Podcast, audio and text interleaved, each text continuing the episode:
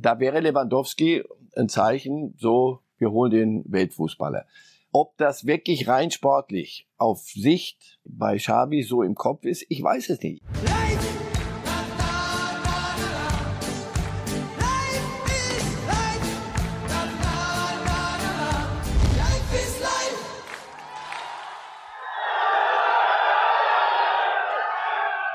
So ist das, wenn Jürgen Klopp aus dem Bus steigt. Begeisterung auf der Asientour des FC Liverpool. Herzlich willkommen zu Reifes Live an diesem Freitag hier aus Berlin. An meiner Seite wie immer Marcel Reif. Schönen guten Morgen, Herr Reif. Schönen guten Morgen. Wie ist das, wenn Sie in Berlin aus U-Bahn oder Bus Sehr, steigen? sehr ähnlich.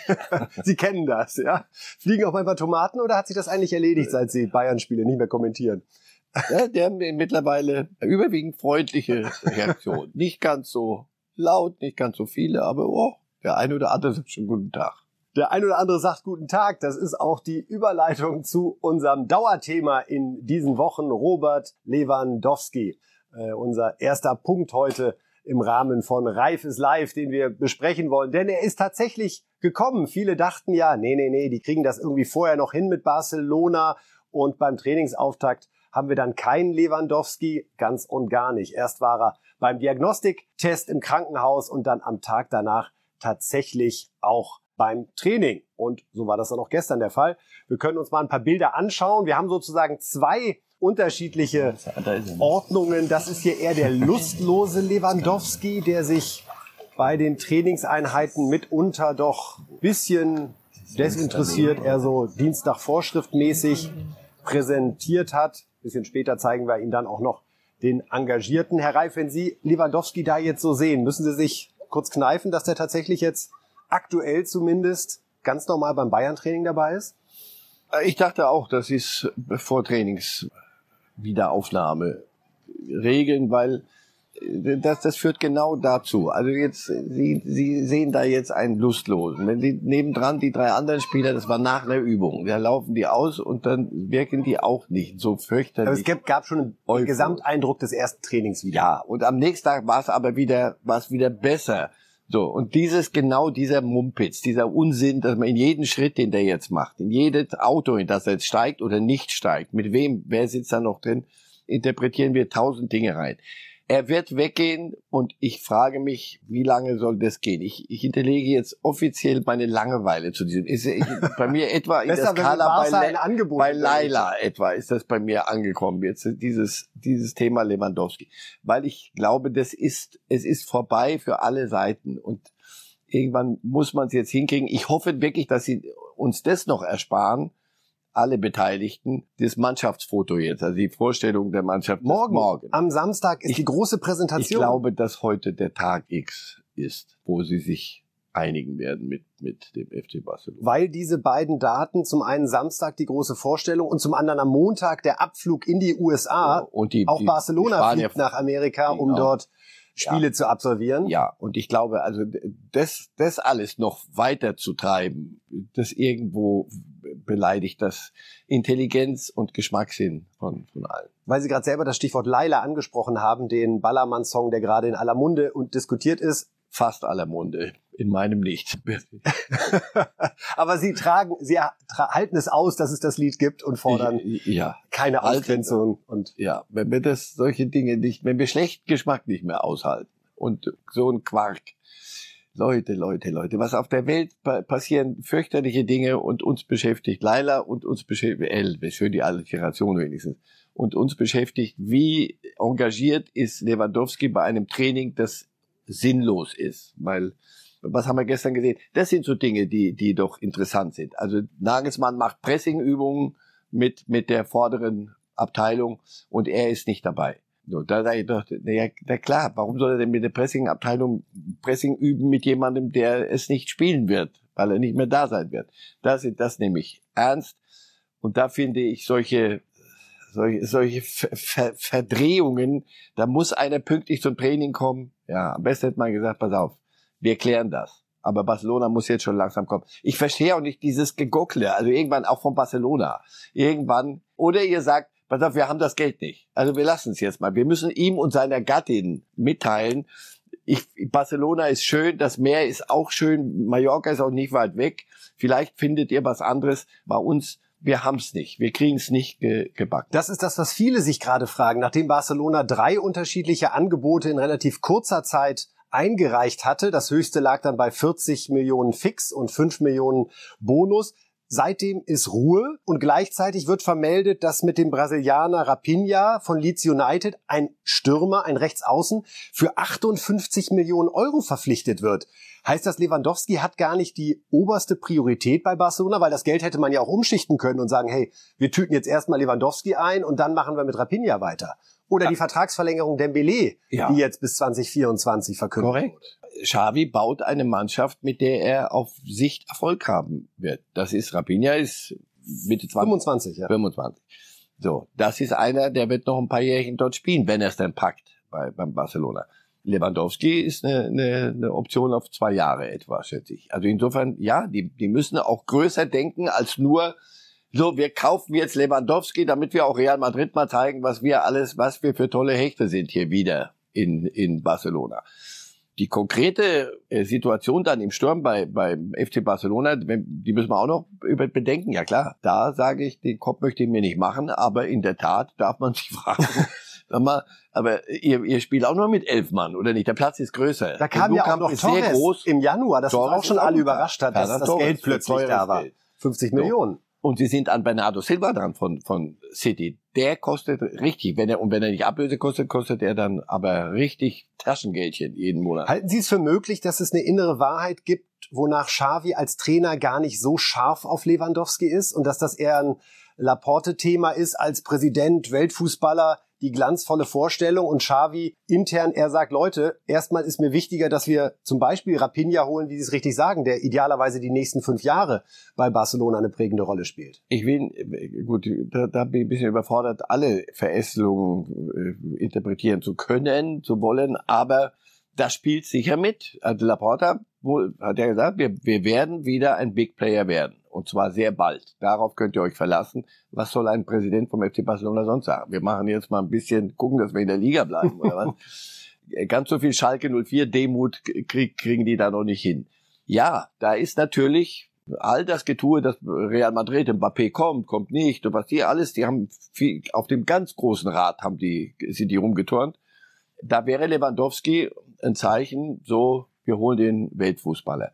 Ob das wirklich rein sportlich auf Sicht bei Xavi so im Kopf ist, ich weiß es nicht. Ich, den, den nochmal, der Platz ist etwas größer. Nukamp wirkt sehr groß, aber bei den Heimspielen mehr als elf werden sie ja. wird auch er nicht stellen können. Vielleicht ist das der der, der da vorne die die die Offensive zusammenbastelt. Depay ist auch noch da, der Holländer. Der, ja, aber ne, das ist einer, derer ich glaube daran hängt. Sie haben Frankie de Jong, was ich auch nicht verstehe. Der war mal das heißeste Item im im europäischen Mittelfeld den würden sie gerne jetzt verkaufen zu Manchester United. Die würden den auch gern haben, nur der will nicht, weil auch der findet, äh, und seine Lebensgefährtin, glaube ich, findet auch die Barcelona und das Meer sehr angenehm. Die wollen nicht weg. Und Memphis Depay, der sich nie richtig durchgesetzt hat, das sind die Dinge, die sie, glaube ich, regeln wollen erst. Und dann den Bayern, dass diese 50, 50 plus, minus, wurscht. Am Ende wird's wurscht. Ehrlich. Ich glaube nicht, dass es da an, an an fünf Millionen scheitern wird. Aber im Moment gockeln sie noch rum und sie, sie versuchen wirklich die Dinge zu regeln in Barcelona. Das geht alles nicht ganz so schnell, wie sie sich möglicherweise alle gedacht haben. Für die Bayern ist es im Übrigen auch nicht nur, na, dann setzen wir es halt aus. Das kann niemandem Spaß machen. Das kann auch der Truppe, wenn sie da trainiert, nicht Spaß machen. Dass alle da draußen stehen, noch mehr Fotografen und noch mehr Leute rum und gucken, wie bewegt sich denn Robert. Und die wollen jetzt langsam sich auf die Saison vorbereiten und wissen nicht, wie werden wir es denn spielen oder nicht spielen. Das kann niemandem gut tun. Wir gucken uns auch nochmal den engagierten Lewandowski beim Training Jawohl. an und während wir das sehen, Herr Reif, auch nochmal die Überlegung, ich musste da kurz an den Fall Sané denken bei Manchester City. Der war auch schon in Gesprächen mit Bayern und Pep hat ihn weiter spielen lassen und dann hat er sich schwer verletzt und der ganze Transfer wurde um ein Jahr verzögert damals. Auch das ist ja ein Gedanke, den sich sowohl Barcelona als auch Lewandowski als auch Bayern gerade machen müssen. Falls es doch eine Bereitschaft gibt bei Bayern, ihn gehen zu lassen, entgegen der öffentlichen Aussagen, dann ist das schon riskant. Oder aber es gibt doch immer noch diese interne Diskussion bei den Bayern zu sagen, hey, eigentlich hoffen wir, dass Barcelona nichts auf den Tisch legt, weil dann haben wir die Saison aller Saisons mit Manet und Lewandowski in der Offensive. Möglicherweise ist, ist das natürlich immer noch eine kleine Option. Aber ja, diese, also wie oft lesen wir in diesen Tagen, ist vom Training freigestellt, muss nicht mitfliegen nach, Ronaldo ist nicht mitgeflogen mit Manchester United aus familiären Gründen. Ja, du, ich hätte heute auch mir vorstellen können, Schön, dass Sie es geschafft haben. Ja, ja, eben. Willkommen. Also, das ist, natürlich ist das ein, ein, ein Gedanke, der, wenn, denn sowieso nicht. Und dann aber auch noch mit einem Kreuzbandriss, um Gottes Willen, nichts, nichts hier rumraunen aber andere Spieler, von denen man weiß, wir wollen nicht mehr, er will nicht mehr, sind vom Training und von der Vorbereitung freigestellt, damit sie sich in Ruhe mit dem Wechsel beschäftigen. Also Barcelona wird, ich glaube, heute die fünf knacken egal wie sie, mit welchem Boni, wie, wie sie das zusammenbasteln, damit endlich Ruhe ist und damit wir uns in Ruhe und wirklich konzentriert mit, mit Laila beschäftigen können. Ich merke, Laila, irgendwie hat sich das ja, bei ihm festgesetzt. Ja. Auf der Wiesen soll es jetzt auch nicht gespielt werden. Super. Wenn ich denke, was da alles gesungen wird. So, ja, wollte gerade sagen, weil da sonst wirklich nur klassische Musik ertönt. Als nächstes vielleicht noch also Alkoholverbot auf der Wiesen, damit man sich nicht im Ton vergreift. Ne?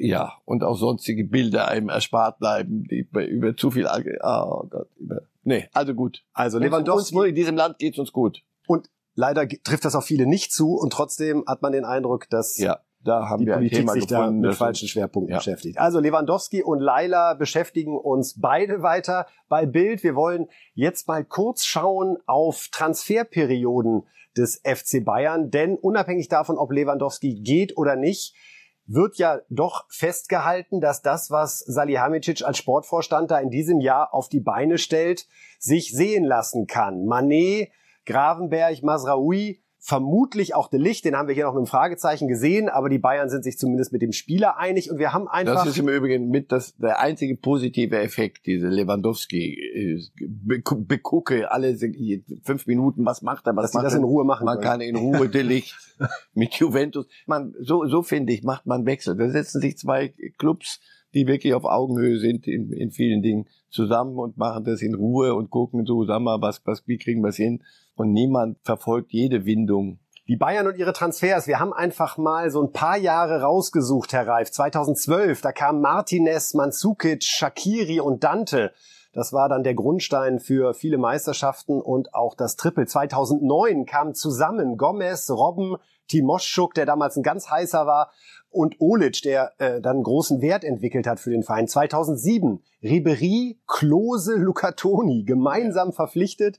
Marcel Jansen damals von Gladbach auch ein wichtiger Einkauf. Und 1998 Effenberg, Jeremies Linke, Salihamidzic, eine sehr vielleicht konservative Einkaufspolitik, die aber auch genau die Schwächen damals gelöst hat. 95 haben wir noch dazu gepackt Sforza, Herzog, Klinsmann, Strunz. Otto Rehage wusste gar nicht, wie ihm geschah als Trainer damals. Und 1984, nachdem Rummenigge verkauft werden musste für 10 Millionen, kamen mit Matthäus, Wohlfahrt, Eder und Kögel auch vier Spieler, die anschließend unter anderem drei Meisterschaften in Serie geholt haben. Herr Reif, wenn Sie sich die einzelnen, ich sag mal, Sahne-Transfersommer des FC Bayern nochmal angucken, gibt es einen, der Ihnen besonders in Erinnerung geblieben ist, wo Sie sagen, das war zu dem Zeitpunkt einfach perfekt. Noch geiler als Laila.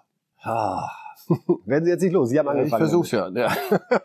Nein, diese sieben und, und neun, Gomez, Robin, Ribery, Klose, das waren so, so, die hatte das Gefühl, so die Bayern haben jetzt die Schnauze voll, sich von Dortmund ärgern zu lassen. Jetzt gibt's mal richtig aus der Abendkasse. Und jetzt diese, diese Wechselperiode jetzt, also mit oder ohne Lewandowski, das, was, was da passiert und passiert ist mit Manet, Masraui und wahrscheinlich auch der Licht, Grafenberg eine wirklich für die Zukunft auch noch. Ja, das ist schon, das ist schon ziemlich spektakulär. Also das, glaube ich, hatten wir vor paar Wochen, als wir hier noch standen, hatten wir das so nicht auf dem. Und interessanterweise ist das, wenn ich es mir gerade noch mal richtig anschaue, das einzige oder das erste Mal, dass die Bayern nach einer Saison, in der sie Meister geworden sind, trotzdem so aggressiv sind. Alle anderen äh, Transferperioden, die wir gerade angesprochen haben, waren, wie Sie sagen, Reaktionen auf Misserfolg im Sinne von kein großer Titel. da zeigt man auch, wie diese zehn Meisterschaften wirklich den Blick auf die Dinge verändert haben. Ja, und leider eine gewisse Gewöhnung entstanden ist und eine vielleicht, sagen wir mal so, das Ausscheiden gegen Villarreal hat emotional genauso viel ausgelöst wie die, wie der Gewinn der zehnten Meisterschaft am Stück. Und und war vermutlich entscheidend die für Lücke, diese Transferentscheidung. Ja, ja, ja klar. Ja, weil sie gesehen haben, pass auf, wenn wir entweder wollen wir international mitmachen oder, oder lassen wir es. Wenn wir es, wenn wir es lassen, dann ist gut. Aber wenn müssen wir, muss was kommen. Und dass dann Manet kommt, ja, ja, das ist schon ganz okay. Salihamidzic hat dann am Ende äh, doch noch die Kurve gekriegt, oder? So sieht's derzeit aus. Wir werden sehen, ob De Licht tatsächlich dann als weiterer Königstransfer, so müsste man ihn ja bezeichnen, für die Abwehr in den nächsten Tagen verpflichtet wird und ob Marcel Reif recht behält. Es wird der Freitag der Wahrheit, um Lewandowski und vielleicht auch den Fans zu ersparen, am Samstag in der Allianz Arena da mit großem Bohai vielleicht nicht gefeiert, sondern sogar ausgepfiffen zu werden. Denn zur Erinnerung, wie waren die Worte von Lewandowski? Etwas in mir ist gestorben, ich will den FC Bayern nur noch verlassen. So hat er das vor zwei Monaten geäußert. Wir sind gespannt und gucken zur Frauen-Europameisterschaft, wo es bislang ja ganz hervorragend läuft für die deutsche Mannschaft. Wir gucken einmal auf die Tabelle und so wünscht man sich eine Zwischenbilanz nach zwei Gruppenspieltagen. 6 zu 0 Tore, Viertelfinale vorzeitig als Tabellenerster gesichert, also wirklich eine perfekte Bilanz und auch gut für den weiteren Turnierverlauf. Österreich oder Norwegen lautet der Gegner dann im Viertelfinale und dem Gastgeber England gehen wir vorerst aus dem Weg, Herr Reib. Und natürlich fängt man schon an zu träumen. Deutschland gegen England, ein Finale in Wembley. Sogar ich erinnere mich dran, dass das eine gewisse Vorgeschichte hat. 1966. Das wäre doch eigentlich die fast perfekte und suffisante Revanche, wenn jetzt unsere Frauen den Titel holen, der den Herren damals 1966 aufgrund der größten Fehlentscheidung der Fußballgeschichte, so viel fürs Protokoll, versagt geblieben ist. Wäre einfach eine schöne Geschichte, oder? Ja, absolut. Und damit, äh, nur die Torlinientechnik wird uns dieses äh, wird verhindern, die hilft uns ja verhindern, dass, ja, das ist wird verhindern, dass wir das nochmal reparieren und weiter diskutieren können. Engländerinnen sind stark, sind zu Hause, sind Favorit. Aber das, was die deutsche Mannschaft da abliefert, ist, ist am Maximum. Vielleicht sogar mehr, als viele ihnen zugetraut haben. Da hat man so ein bisschen das Gefühl von Turniermannschaft, äh, von Anfang an so einen einfach guten Flow erwischt und äh, Kapitänin Alexandra Popp hat im Gespräch mit Bild Live auch verraten, dass geträumt wird. Naja, träumen tun wir immer, das ist ganz klar. Und äh, von daher träumen wir natürlich auch von dem Titel. Ähm, es ist aber natürlich auch klar, dass äh, wir noch einige Spiele zu spielen haben und die wollen wir genauso mit so einer Teamleistung, mit so einer Energie, die wir jetzt in den letzten beiden Spielen ja auf den Platz gebracht haben, auch angehen und ähm, ziemlich guter Dinge und dann ist es auch wirklich schwer, uns dann auch zu schlagen. Ja, ich muss sagen, ich ähm, genieße es fast noch mehr als die Turniere irgendwie zuvor, weil ich einfach äh, das Turnier noch nicht spielen konnte. Jede, jeden Moment, jede Situation, sei es hier im, im Hotel, sei es aber auch auf dem Fußballplatz, ähm, nehme ich noch mal intensiver wahr. Und ähm, ja, das, das macht natürlich auch etwas in einem. Und ich glaube, dass gerade das erste Spiel mit dem dann Gott sei Dank auch ersten Tor bei mir so ein paar Kräfte freigesetzt wurden, ähm, dass ich jetzt im zweiten Spiel auch dann direkt äh, mit einem Tor krönen konnte.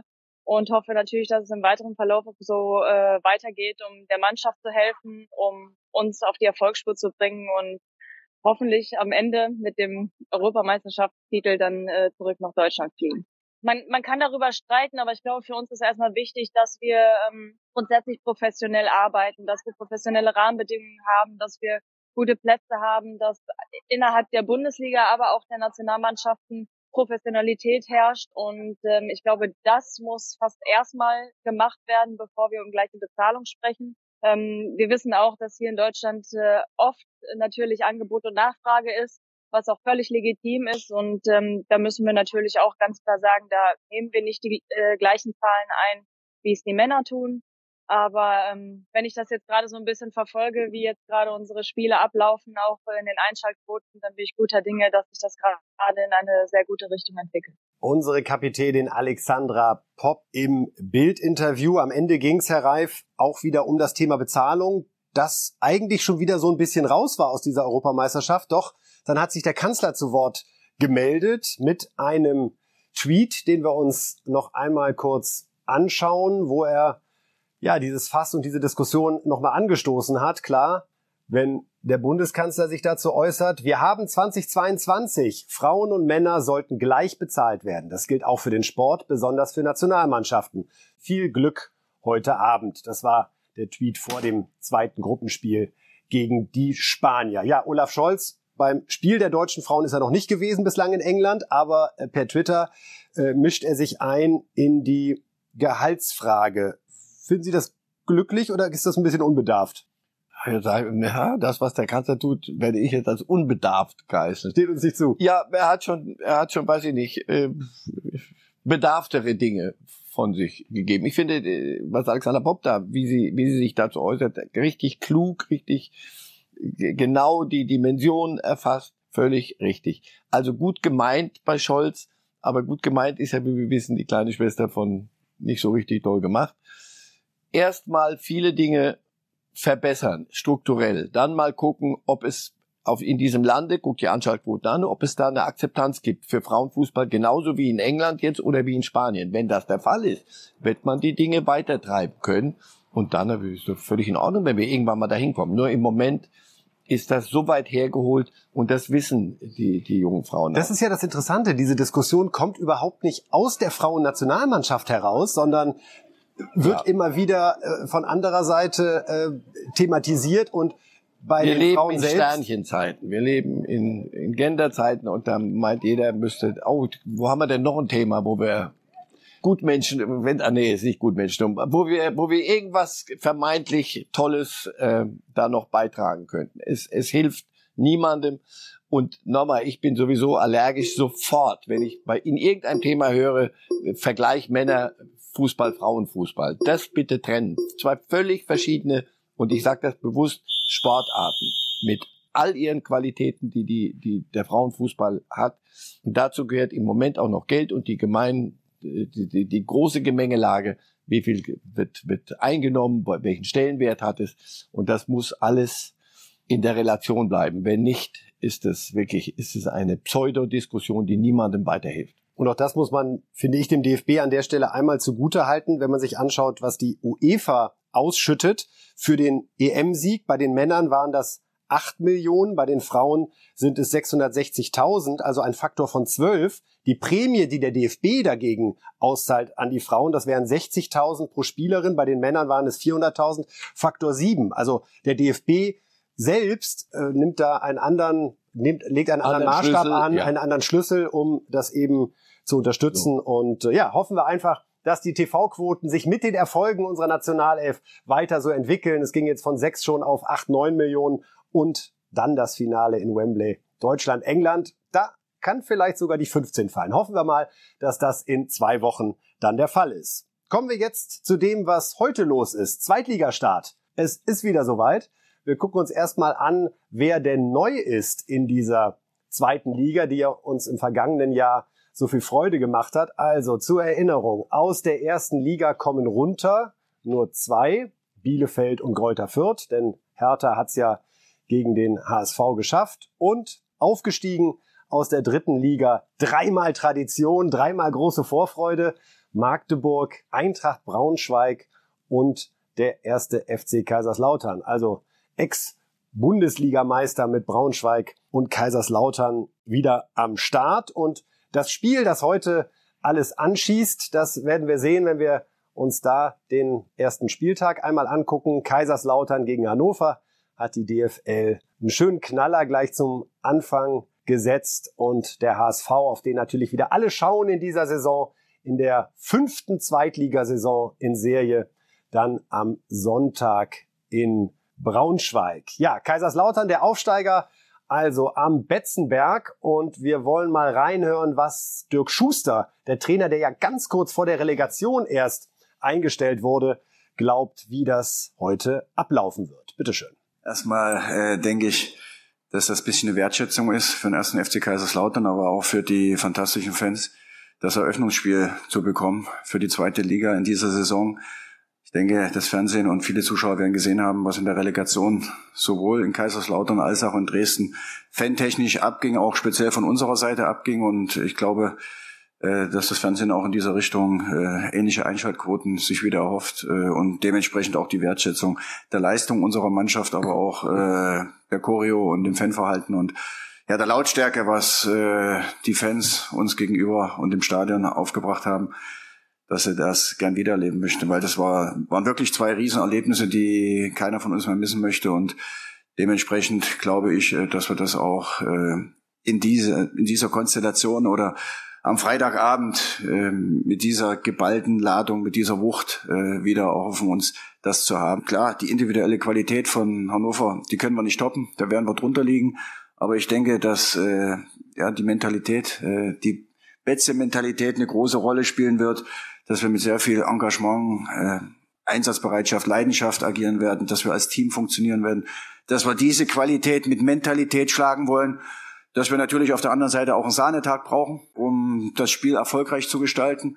Ja, und dass wir uns auf jeden Fall vorgenommen haben, alles in unserer Macht Stehende in dieser Beziehung abzurufen, Hannover einen heißen Tanz liefern und ja, vielleicht im Endeffekt sogar ein oder drei Punkte hier behalten können, weil das ist das Ziel. Soweit Dirk Schuster. Herr Reif, Sie kommen aus Kaiserslautern. Er spricht diese Betze-Mentalität wortwörtlich an. Was sind Ihre ersten Erinnerungen an, an den Betzenberg und an diese Betze Mentalität, an die Roten Teufel. Wie, wie haben Sie das als Jugendlicher wahrgenommen? Das, wir, wir waren Provinz im besten Sinne. Provinz war für mich Provinz nie und stolz darauf. Und genau das. Und wir waren weit weg und wir waren mitten im, im Pfälzer Wald und viel Wald um uns rum. Und dann kamen die Großkopferten und kriegten eine, eine Abreibung. Wirklich, die alte Geschichte kennen wir doch alle. Fahren immer die Bayern, die alten Breitner, Augenthaler, wenn die da hoch gefahren sind, diesem Betzenberg, gibt nur eine Straße, wo der Bus durch muss, hoch, rauf auf diesen wirklichen Berg. Und da wussten die bereits, weil sie entsprechend willkommen geheißen wurden, wussten die, was auf sie zukommt. Und so war das dann eigentlich eine Festung, wirklich. Also wenn ich mal Kaiserslautern, wenn Sie, wenn Sie an der Autobahn fahren und sehen diese Stadt unten und über dieser Stadt wirklich wie so eine Burg ist dieses, dieser Betzenberg mit diesem Stadion. Also das kenne ich nirgendwo anders her, dass du weißt, ah, da ist der Mittelpunkt der Welt, da oben. Und über viele Jahre waren sie so weit unter ihren Möglichkeiten mit diesem Riesenstadion, dass das viel zu groß war für, für das, was sie dann spielen konnten, was sie sich leisten konnten, für die WM 2006 da hochgezogen. Und jetzt, heute Abend, da gehen knapp 50.000 rein. Also, ob es ganz voll wird, weiß ich nicht, aber es wird imposant heute Abend, da bin ich überzeugt von. 97, 98 war diese unglaubliche Saison, als Otto Rehagel als Aufsteiger mit Kaiserslautern Meister geworden ist. Das erste Spiel damals in München gewann und alle dachten, gibt's doch nicht. Da war er zwei Jahre vorher noch äh, rausgeflogen und hat es dann tatsächlich geschafft, zum ersten Mal in der Bundesliga-Geschichte mit einem Aufsteiger Meister zu werden. Ist das für Sie die Mutter aller Sensationssaisons, wenn man das so sagen kann? Ja, und es ist die letzte. Das wird es nie wieder geben. Nie, niemals. Insofern, damals waren oftmals noch Dinge möglich und jeder konnte jeden schlagen. War doch, war doch unser, unser ganzes Credo. Das wird's, wird's heute nicht mehr geben. Ja, das war damals, ich, ich weiß nicht, ob mir das irgendwo aus einer anderen Liga irgendwo hoch poppt. Leicester fühlte sich so an. Ja, waren aber, waren aber immer waren Mittelklasse-Club und die haben es dann ge gerockt. Spannende Frage, klären wir mal, ob es ja, überhaupt mal einen Aufsteiger gab in Aufsteiger. einer der Top 5 Ligen. Lang, lang her. Also das werden sie jetzt, sie werden nicht durchmarschieren bis zur deutschen Meisterschaft, aber die muss Liga man, halten. Muss man schon dämpfen in der Stadt, Nein, ja. Und den Leuten wieder, wieder Freude machen. Diese, diese Stadt und diese ganze Region, immer ist ja immer die Region, aber da ist es wirklich die Region, definiert sich in ihrem Selbstverständnis und Selbstbewusstsein sehr, sehr über diesen, über diesen Club. Und also jetzt, auch ich kann mich wieder mit Ihnen ernsthaft über den ersten FC Kaiserslautern unterhalten. Das stimmt. Solange Kaiserslautern in der dritten Liga war, hat es der Verein, glaube ich, nicht in Reifes Live geschafft. So Nein. Bei einer Jubiläumssendung hatten wir Andi Breme mal. Glaub, ja, mit dem Gruß. Die waren immer nah dran an vierter Liga sogar. Also das tiefer ging es eigentlich. Freuen nicht. wir uns einfach, dass da heute mit wir großartiger Stimmung die zweite Liga am Betzenberg gegen Hannover 96 wieder losgeht. So, wir haben jetzt einen Block international für Sie vorbereitet, liebe Zuschauer und Zuschauerinnen, liebe Zuhörer und Zuhörerinnen, denn wir wissen ja auch, dass viele von Ihnen gerade im Podcast treue Begleiter von Reif ist live sind. An der Stelle nochmal ein herzliches Dankeschön dafür. Wir versuchen die Videoeinspieler immer so zu gestalten, dass sie dann nicht aus der Kurve fliegen, wenn sie jetzt in der U-Bahn oder im Auto unterwegs sind und bei Reif ist live zuhören. Und wir wollen in diesem internationalen Mix beginnen mit einem Video, das erstmal gar nichts mit Sport zu tun hat. Äh, es geht um Pep Guardiola, der nachts mit dem Fahrrad in äh, Manchester unterwegs war und dann ist Folgendes passiert. Hey Pep, let me get a picture, bro.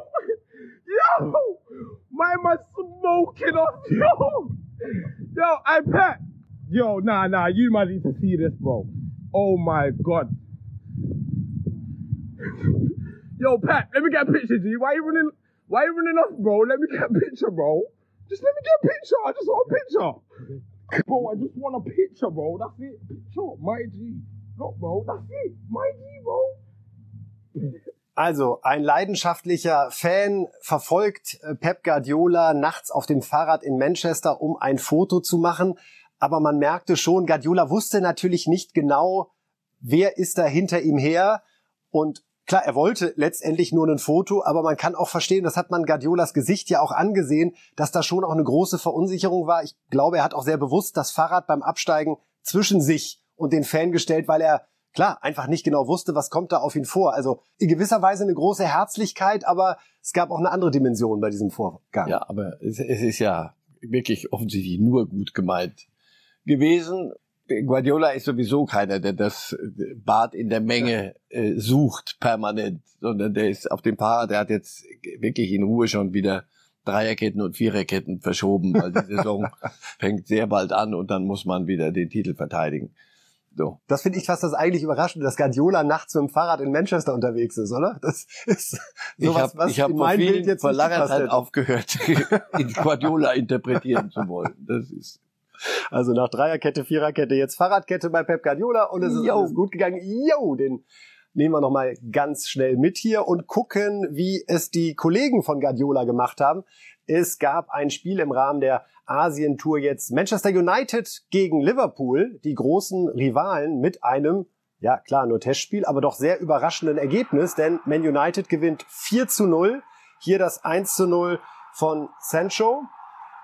Und man merkt so an der Freude bei Man United, es tut schon gut. Ja, dann kommt Fred, der aus diesem Gewurstel heraus mit einem schönen Sehr Ding. Schön. Ne? Sehr schön. Da die Übersicht zu behalten und zu sagen, ich chip ihn mal rein. Das war das 2 zu 0. Dann ist es der Franzose Martial, der das 3 zu 0 für Man United erzielt. Und wer dachte, das war's? Nee, Pelistri hatte da auch noch was vor und schließt diesen Konter dann letztendlich ab.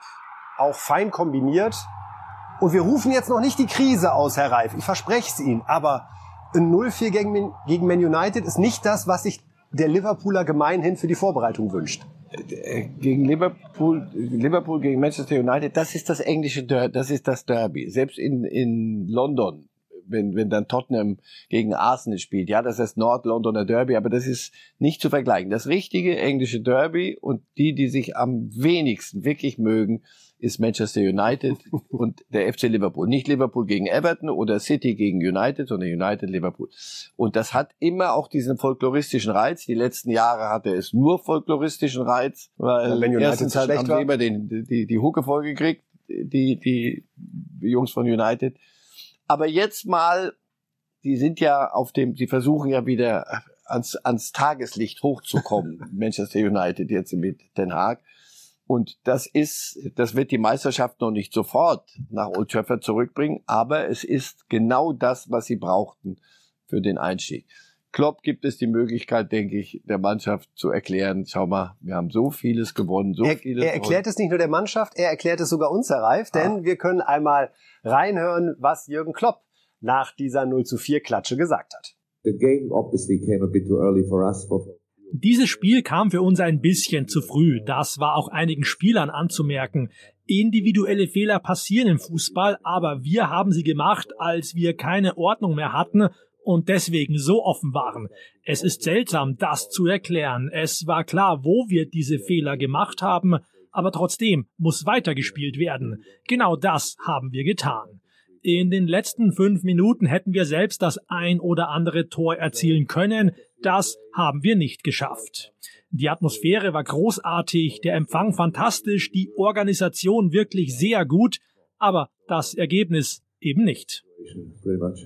Da hat er recht, 0 zu 4 verliert Liverpool, also gegen Man United. Heute geht's gegen Crystal Palace, auch alles im Rahmen der Asien-Tour. Da sieht man auch einiges über den Stellenwert der Premier League, dass also selbst Crystal Palace dort offenbar lieber gesehen wird als der ein oder andere Bundesligist. Also mal gucken, wie es da für Klopp weitergeht. Wir kommen jetzt zu der Szene, die uns in dieser Woche schon viel, viel Freude gemacht hat.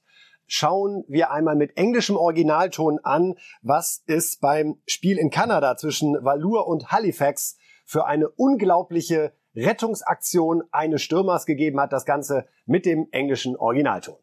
Speaking of all whites, there goes Dyer. And deflection will sit up nicely for him.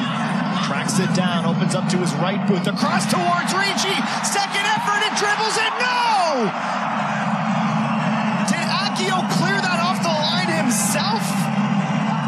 What in the world? Ricci had that going, trying to make sure it got over the goal line, and in the end, has a goal line stand.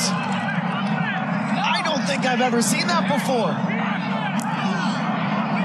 That is clearly going in. Willie gets there, and yes, he keeps it out himself. He keeps it out himself, Herr Reif. Ein Tor hätte dem Spiel so gut getan. Und diesen, Aber diesen Stürmer auch. Ich meine, mit Ihrer Erfahrung von, sagen wir mal, ungefähr 50 Jahren Fußballbetrachtung, gibt es eine Analyse, die uns zufriedenstellen könnte, was in dem Moment passiert sein könnte in seinem Kopf? nee. nee. Das ist Das sozusagen ist so weit weg vom eigenen Tor. Man sagt ja immer, bitte haltet mir die Stürmer aus dem eigenen Strafraum fern. Wenn du die Stürmer jetzt aber schon aus dem gegnerischen Strafraum fern hast, Wird's muss eng dann langsam. Tore fallen.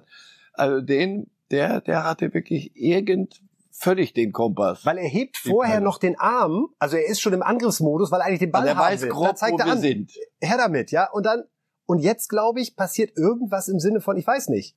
Das ist so Frank Mill andersherum, ne, der damals als Stürmer das leere Tor nee, nee, jetzt lass Frank Mill in Ruhe, weil das, das im Vergleich ist schon eine, Und jetzt plötzlich, dann kommen die schnellen Schritte und ja, ich schaff's noch, ich schaff's noch. ja, noch mit ich hab ihn ausgespitzelt. Und seine Kollegen gucken ihn an und denken sich, hm, was machen wir mit dem jetzt? Die gute Nachricht, es ging dann am Ende doch 1 zu 0 für seinen Verein aus und er weiß jetzt sicher, er wird all die Jahre, er wird berühmt jetzt. Jetzt, ja. Vielleicht war es auch ein Plan. ein sehr interessanter Plan. Ja, interessante Pläne hat auch Mesut Özil, äh, um den es zuletzt ein bisschen ruhiger geworden war. Er war ja bei Fenerbahce Istanbul, hatte da auch noch einen laufenden Vertrag und hatte noch kürzlich gesagt, ich bleibe hier, ich beende meine Karriere. Und jetzt sehen wir ihn hier im Trikot, Herr Reif, von Başakşehir hier. der Verein von Erdogan, so wird er bezeichnet, weil der der große Unterstützer ist und ein strahlender Mesut Özil, also bei der Vorstellung mit der Trikot Nummer 10. Was reitet ihn da? Sein Wort zu brechen in der Türkei ist erstmal nicht so eine gute Idee, glaube ich. Also bei Fener muss er sich nicht blicken lassen. Große Worte, Herr Kollege, äh, Wort brechen. Äh, Naja, gut, er hat Viele das- brechen Verträge. und, äh, Lass mal das.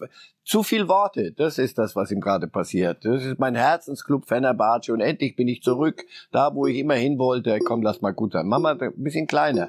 Aber da hat er die Volksseele, wollte er so ein bisschen bedienen, dem Affen Zucker geben und das ist dann passiert, passiert dann so und dann läuft es schief und dann wechselst du den Club. Das viele machen, auch Lewandowski wird das möglicherweise machen. So, damit wir die Kurve Der hat kriegen. zumindest ehrlich gesagt, Leila, was er Leila vorhat. singen, ja. Also, und das, das ist doch ein völlig normaler Vorgang. Nur der kriegt natürlich diese Wucht dort, weil er vor, vor ga- gar nicht so langer Zeit gesagt hat, nein, ich werde Fenerbahce Club meines Herzens, mein Ding. Dann hat er lange Zeit nicht gespielt, Trainer wollte ihn nicht mehr, der neue will ihn auch nicht mehr. Dann geht er woanders hin. So. Was lernen wir daraus? Aber das sind junge Menschen. Schweigen. Ja, nicht nur. Muss ja nicht schweigen, aber sing Leila. Aber, aber ansonsten halt es, halt es, halt mal den Ball ein bisschen flach, nicht gleich die ganz große Keule. Ich erinnere mich noch an die Textabrechnung von Mesut Özil seiner Zeit, die seitenweise bei Facebook abgeliefert wurde, wo man sich auch fragt, ist nicht so ganz sein Duktus eigentlich, wie das formuliert Ja. ist. Und möglicherweise war hier auch ein Berater beteiligt, der vor drei Wochen sagte, wir müssen hier jetzt mal Hoffentlich wird er da ein bisschen glücklich noch, spielt noch eine Saison. Komm, hör auf. Gucken wir, wie Weit unterm Radar. ihm ergeht. Er bleibt mit 33 auf jeden Fall im europäischen Fußball dabei. Und jetzt geht's nach Lüdenscheid, wie die Schalker immer sagen, denn die nehmen das Wort Dortmund ja nicht in den Mund.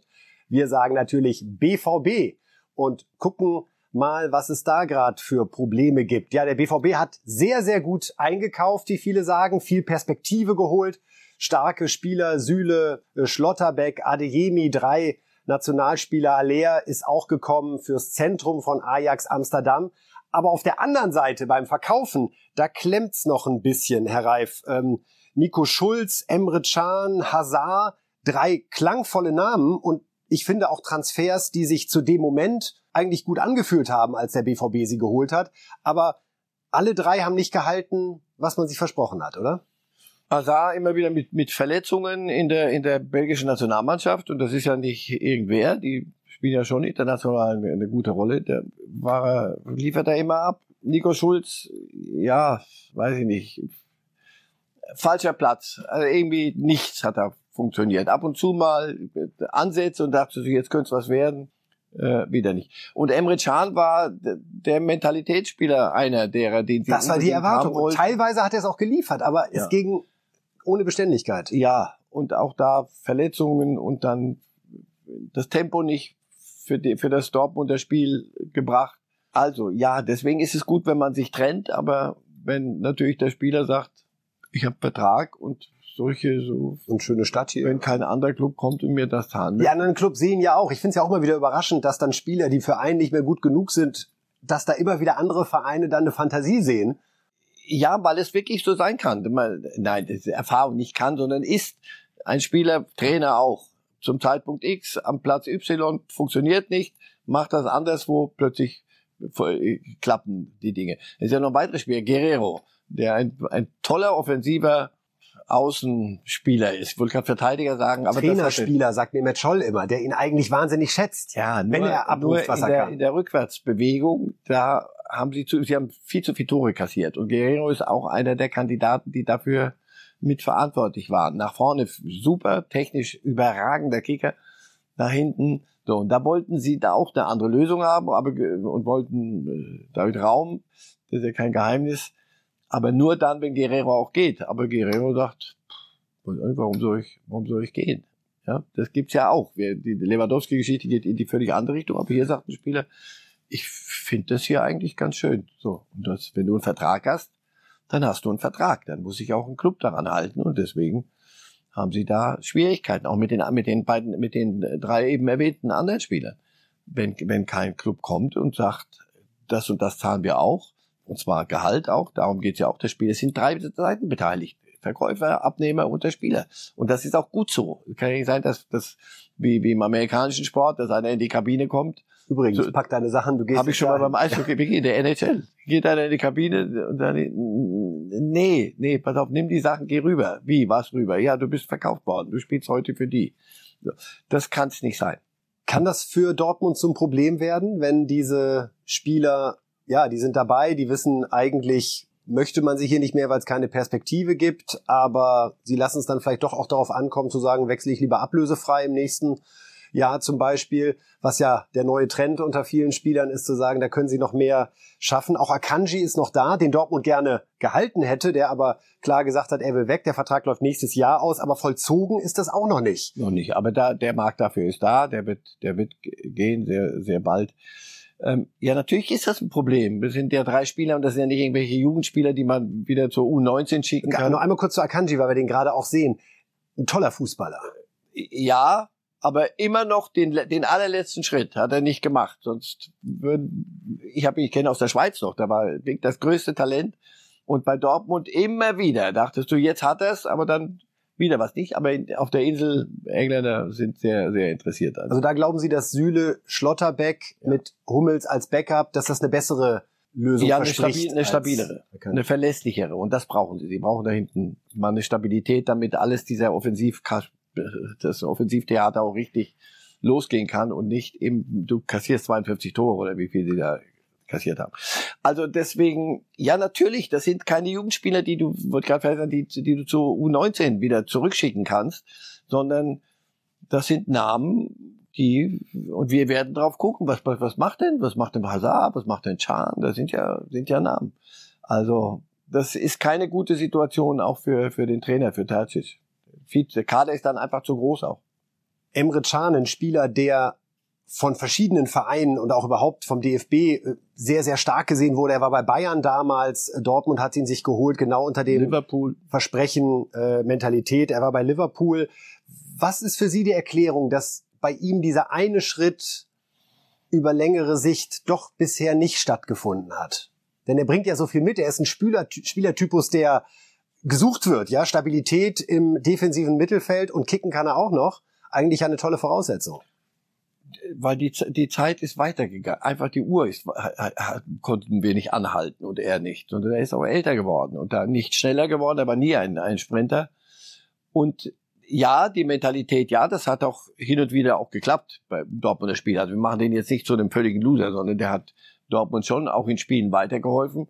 Aber auf Sicht des, der Tempofußball, den, den sie dort sehen wollen und der da gespielt wird, da wirkte er sehr oft als Bremse.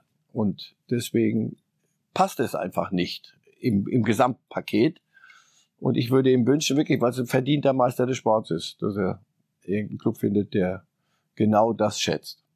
Wenn man sich sonst anschaut, die Lage bei Borussia Dortmund, nachdem es ja sehr unruhig war am Ende der Saison nochmal Trennung von Rose, Terzic hat dann übernommen abgesehen von diesen Transferthemen, die aber auch eher im Hintergrund ablaufen bislang, auch die Spieler halten sich da zurück. Gut, sie haben ja auch gut dotierte Verträge, wie Sie gerade angesprochen haben.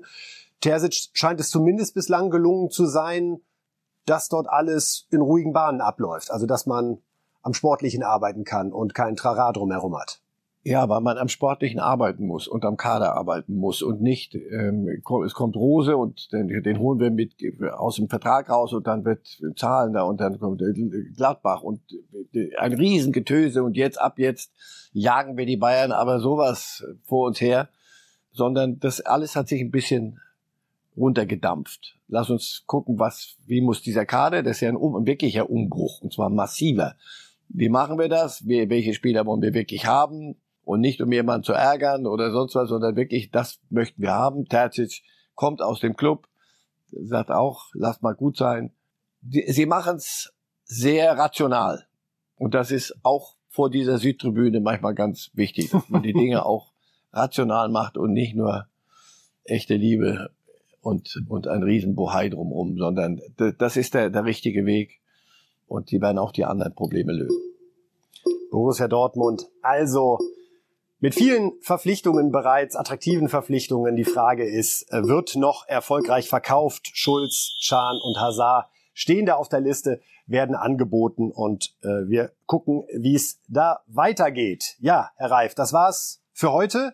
Wir machen an der Stelle nochmal zwei Wochen Pause mit Reif ist live, um dann ausgeruht und vorbereitet zum Saisonstart am so sieht's aus. 1. August wieder da zu sein. Das wäre der Tag, nach einem Frauen-EM-Finale. Frauen-EM-Finale ist am 31.07. Wir sind mit Reifes Live am 1. August morgens um 8 wieder da und können dann hier möglicherweise unseren Frauen gratulieren zum Titel? Ja, hoffentlich. Wir müssen ja nicht im Sommerkleidchen auftreten, sondern wäre schön, ja.